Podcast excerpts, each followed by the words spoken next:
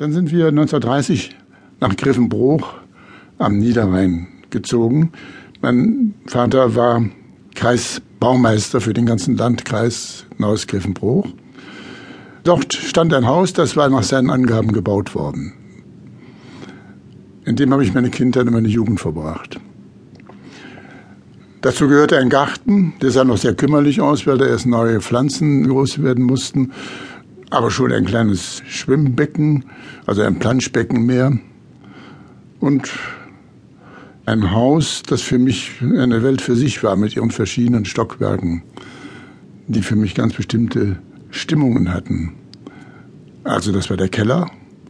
Im Keller war die große Heizung mit dem Warmwasserboiler. Das war alles sehr geheimnisvoll und ein Riesenofen, von dem aus das Warmwasser hergestellt wurde und den man immer bedienen musste, den ich später auch bedienen musste, weil man mit einer Zange die Schlacken rausholen musste. Und weil über eine Rutsche immer wieder die neuen Koksmengen hineingeschüttet wurden. Das machte erst der Vater und das machte dann anschließend ich. Wir waren nach Keffenbruch gezogen und ich hatte einen Bruder bekommen. Und ich glaube, das hat dazu beigetragen, dass es eine Art Arbeitsteilung zwischen den Eltern gab. Die Mutter musste sich vor allen Dingen um das Baby kümmern und ich war dann halt der Sohn von meinem Vater. Was ich nachträglich als einen Vorteil empfinde.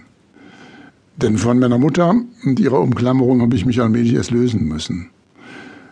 Sie war eine sehr liebenswürdige, warmherzige, auch nicht dumme Frau, aber sie neigte zur Depression und zur Hysterie. Und das ist ja nicht, nicht gut für die Entwicklung. Mit meinem Vater war das ganz anders.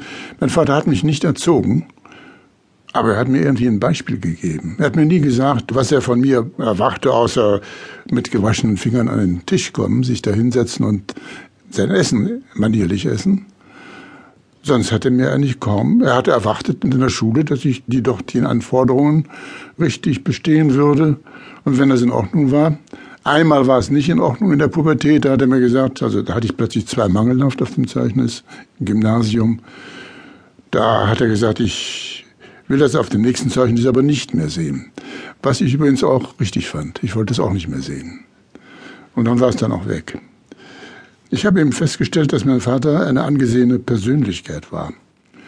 Und zwar habe ich das am Hüteziehen auch gemerkt. Wenn wir zusammen durch den Ort gingen, dann zogen die Leute den Hut und er zog meistens als Zweiter den Hut.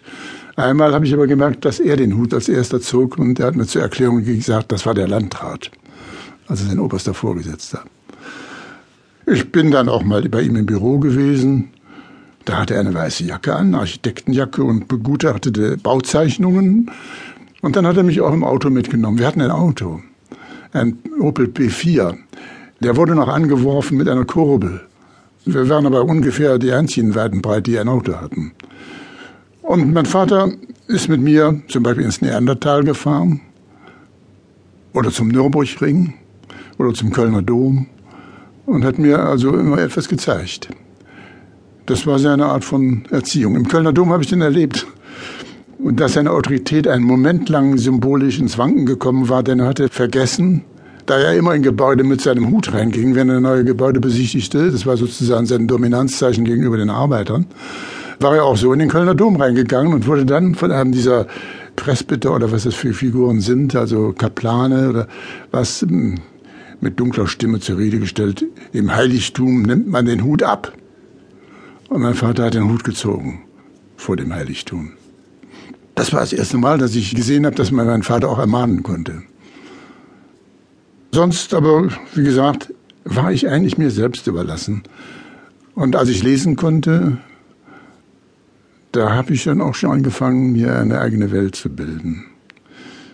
Die Lektüre, die ist, könnte man schematisch ein bisschen gestaffelt sehen. Das erste waren Märchenbücher, das zweite, ganz wichtig, eine lange Phase Wildwest- und Kamai-Bücher, Indianerbücher und das dritte Kriegsbücher über den Ersten Weltkrieg.